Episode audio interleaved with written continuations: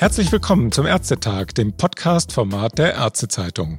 Mein Name ist Hauke Gerloff. Ich bin stellvertretender Chefredakteur und Ressortleiter Wirtschaft der Ärztezeitung. Heute geht es mal wieder, könnte man vielleicht sagen, ums Impfen gegen Corona in Praxen.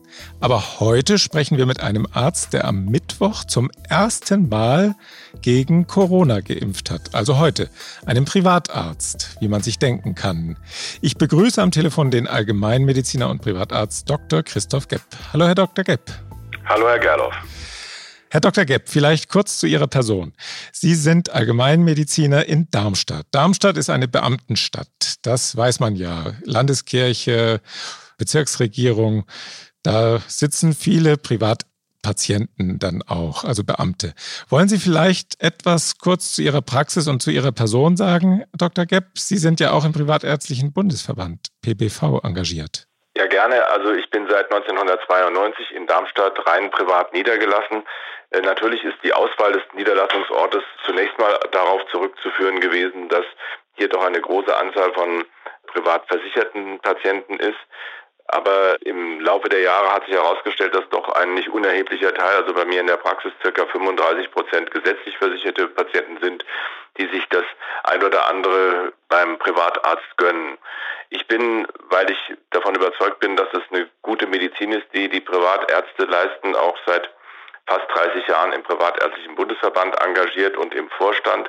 Und wir sind dabei und äh, unterstützen das duale System, wie wir es in Deutschland haben, mit voller Kraft und hoffen, dass wir das erhalten, weil es für alle, auch für die gesetzlich versicherten Patienten, ein großer Vorteil ist, dass es Privatpatienten gibt. Mhm. Dann kommen wir zum eigentlichen Anlass unseres Gesprächs heute. Also Privatärzte durften ja zunächst bei der Covid-19-Impfkampagne nicht mitwirken, weil Abrechnungs- und Dokumentationsfragen nicht so ganz geklärt waren. Mittlerweile sind Millionen Patienten in Arztpraxen geimpft worden. In der Zwischenzeit haben Sie mit dem PBV zusammen und auch mit den privatärztlichen Verrechnungsstellen eine Lösung erarbeitet, die auch Ihnen, also den Privatärztinnen und Privatärzten, eine Beteiligung ermöglicht. Nun hatten Sie heute Ihre ersten Termine mit Impfungen. Wie viele Patientinnen und Patienten sind denn gekommen?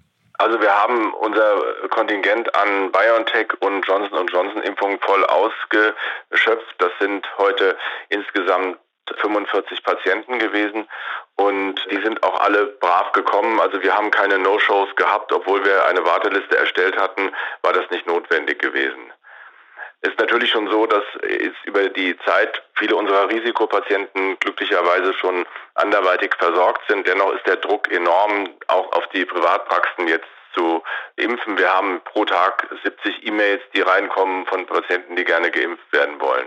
70 E-Mails. Ja. Sind denn viele Ihrer Patienten so, dass sie noch darauf gewartet haben, dass Ihr Arzt, also Sie sind ja Hausarzt, das ist ja dann wirklich, Sie, das sind Ihre Stammpatienten. Haben die dann die Impfung nach hinten geschoben dafür oder sind eben, Sie haben es ja angedeutet, auch viele schon in Impfzentren oder bei anderen Ärzten gewesen? Also es sind nur vereinzelt Patienten, die die Impfung nach hinten geschoben haben, also von denen, die jetzt auch in den ersten Priorisierungsgruppen gewesen wären. Man muss dazu sagen, es ist halt eine Innenstadtpraxis, die ich habe und zu dem Impfzentrum hier in Darmstadt sind es von mir 300 Meter zu Fuß und von daher haben viele Patienten dieses Impfzentrum aufgesucht, wo, zumal das in Darmstadt auch verhältnismäßig gut funktioniert hat. Also wir sind sehr gut vorangekommen mit den Impfungen der ersten Priorisierungsgruppen und deswegen ist es so, dass nur ein kleiner Teil meiner Patienten darauf gewartet hat. Also dass wir impfen. Natürlich der, von den Patienten, die jetzt frei in den freigegebenen Priorisierungsgruppen sind, da sind alle sehr interessiert daran, dass wir sie impfen werden. Haben Sie denn eigentlich im Impfzentrum mitgeimpft? Das war ja auch für Ärzte, die niedergelassen sind, möglich, denke ich, oder? Das wäre möglich gewesen, aber das war jetzt nicht notwendig. Da war ein äh, großes Angebot an Kolleginnen und Kollegen, die das gerne machen wollten und ich habe das nicht gemacht. Ja. Mhm.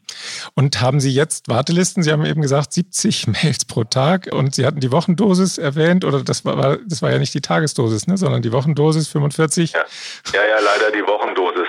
Also es ist eine irrsinnige Warteliste und eine unglaubliche Arbeit. Also wir telefonieren jetzt gerade die Warteliste ab, die wir in den letzten drei Wochen erstellt haben, wer überhaupt noch Interesse hat zu kommen. Und es ist eine Kraft, die ich nur dafür abstelle, dass sie diese Telefonate macht, ein irrsinniger Aufwand für uns finanziell und personell mit dem Ergebnis, dass dann von diesen Wartelisten am Ende noch 20 Prozent überbleiben. Und aber es ist so, dass die Wartelisten sehr lang sind und die werden jetzt durch diese Freigabe, die jetzt am Montag erfolgt ist, natürlich nochmal explosiv äh, anwachsen, diese Wartelisten. Ja. Also das trifft Sie jetzt genauso wie die Vertragsärztinnen und Vertragsärzte. Genau, also bin ja da genauso im Geschäft. Also wir äh, impfen ja auch genauso Kassenpatienten und viele Angehörige von unseren Patienten und von daher äh, trifft es mich das genauso wie die Kassenpatienten. Mhm. Ja.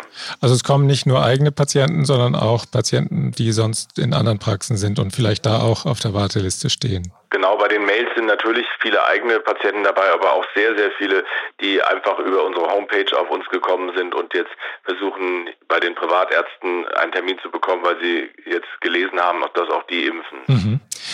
Vielleicht kommen wir jetzt nochmal zu der Aktion über die Plattform privatimpftmit.de. Das ist ja die Website, über die sich die Privatärzte da anmelden konnten zum, für die Impfkampagne. Das ist zusammen mit den privatärztlichen Verrechnungsstellen ja gemacht worden. Wie viele Privatärzte haben sich denn dafür jetzt angemeldet? Sind wir, glaube ich, bei 1600 Privatärzten, die sich da angemeldet hatten. Wir hatten so maximal 3.000 bis 5.000 kalkuliert, aber der Strom reißt nicht ab. Wir sind da wirklich erstaunt, dass jetzt auch in der zweieinhalbten Woche der Anmeldung wir jeden Tag eigentlich gleiche Anzahl von von Anmeldungen haben. Also ich bin gespannt, wo wir am Ende landen werden. Sicher über 2000 Privatärzten, die impfwillig sind. Mhm, also schon auch eine relevante Zahl von Ärzten, die dazukommen. Ja, definitiv. Ja und dann dadurch auch die Impfkapazitäten vielleicht etwas erhöhen, zumindest dann, wenn genug Impfstoff da ist. Ja.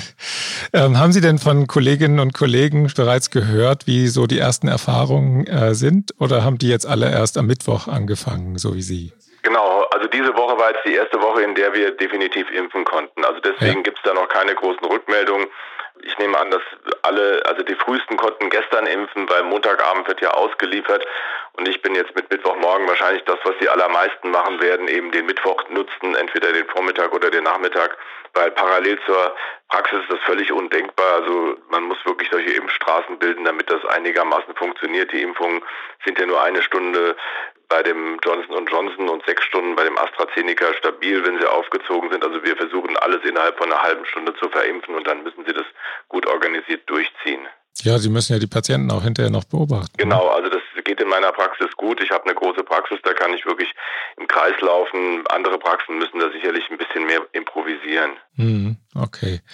Sie haben Johnson Johnson und Comirnaty bekommen, haben Sie genau. gesagt. Ist, hat das alles geklappt, so viel, wie Sie bestellt hatten? Ja, wir haben ja eine Vorgabe, wie viel wir bestellen dürfen. Das äh, BMG gibt es ja, oder äh, ich glaube Paul-Ehrlich-Institut ist es, gibt da eine Information raus, äh, immer zu Ende der Vorwoche. Also jetzt haben wir am letzten letzten Freitag die Information bekommen, was wir vorgestern bestellen konnten, was wir nächste Woche bekommen. Und ich habe jetzt auch noch keine lange Erfahrung, aber das, was wir vorletzte Woche bestellt haben, ist auch gekommen.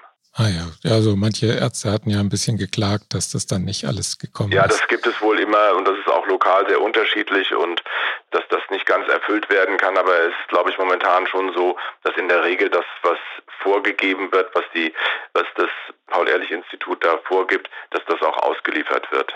Mhm. Ja. Hat denn die Authentifizierung im Portal geklappt? Die Privatärzte mussten ja erst nochmal nachweisen, dass sie überhaupt noch in einer Praxis tätig sind. Da mussten sie ja dann Nachweise über die Landesärztekammer besorgen und dann in, im Portal sich authentifizieren. Hat das funktioniert?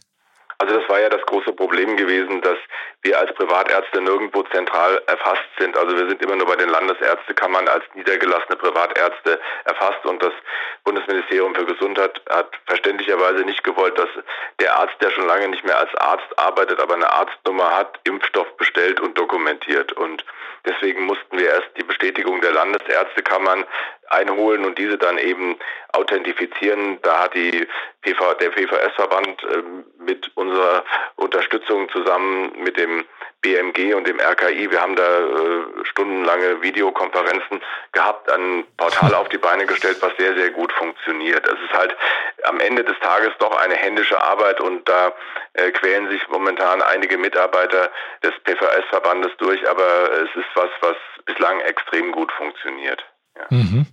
Und wie läuft dann jetzt für Sie die Abrechnung? Also es ist ja so, die Impfhonorierung ist ja gleich letztlich ne, für die Privatärzte wie für die Vertragsärzte. Das wird jetzt nicht über GOE abgerechnet, oder? Genau, das ist einfach, wir kriegen genau die gleiche Summe, die auch ein Kassenarzt bekommt und das ist auch so ein bisschen der Wehmutstropfen an der Sache, dass wir also nicht die Summe, sondern dass wir eigentlich über die KV abrechnen müssten, was für einen Privatarzt eine harte Nuss ist. Also wir, es gab zwei Wege. Der eine Weg, dass wir uns direkt bei der KV anmelden und über diese abrechnen. Das werden wohl die wenigsten machen, weil Privatärzte naturgemäß eine leichte KV-Allergie haben und äh, deswegen das nicht machen wollen. Also ich denke, die Mehrzahl der Kolleginnen und Kollegen wird den zweiten Weg wählen, dass sie sich eine private Verrechnungsstelle sucht und die für sie die Abrechnung bei der KV vornimmt. Mhm. Ja.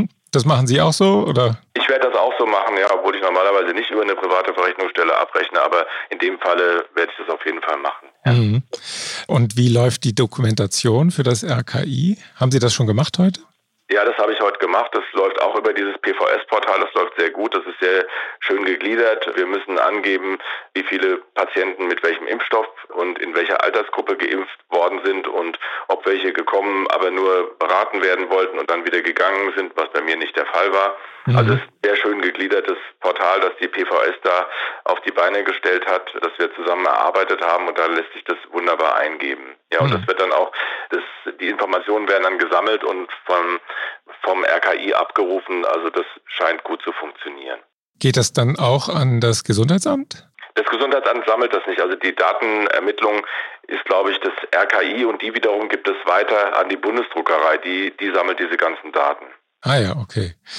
Dann kommen wir jetzt schon fast zum Schluss. Im Moment wird ja viel über die sogenannten Impfzertifikate gesprochen. Ist das eigentlich schon geklärt, wie das bei Privatärzten damit laufen wird? Die Honorierung ist ja auch hier geklärt und auch wohl nicht abhängig von, von dem Dasein als Vertragsarzt, sondern das, äh, das sind ja so Pseudoziffern, die da genutzt werden können. Also theoretisch müssten Sie ja die Ausstellung von Impfzertifikaten dann auch abrechnen können, oder? Genau, das, da werden wir auch äh, den, den Kassenärzten gleichgestellt werden. Das ist aber so, dass da momentan noch eine Pilotphase läuft. Ich habe gerade gestern wieder eine Konferenz im Bundesministerium für Gesundheit gehabt. Also die sind jetzt in diesen Pilotphasen drin und da das bei den Kassenärzten insofern etwas einfacher sind, weil die eben über ihre Konnektoren direkt da verbunden sind, arbeiten die aber an einer Parallellösung auch für die Privatärzte. Das kann sein, dass auch das ein bisschen verzögert dann frei sein wird, aber ich gehe davon aus, dass wir spätestens in vier Wochen auch diese Impfzertifikate ausstellen können und diesen Online-Impfpass mit da auf den Weg bringen.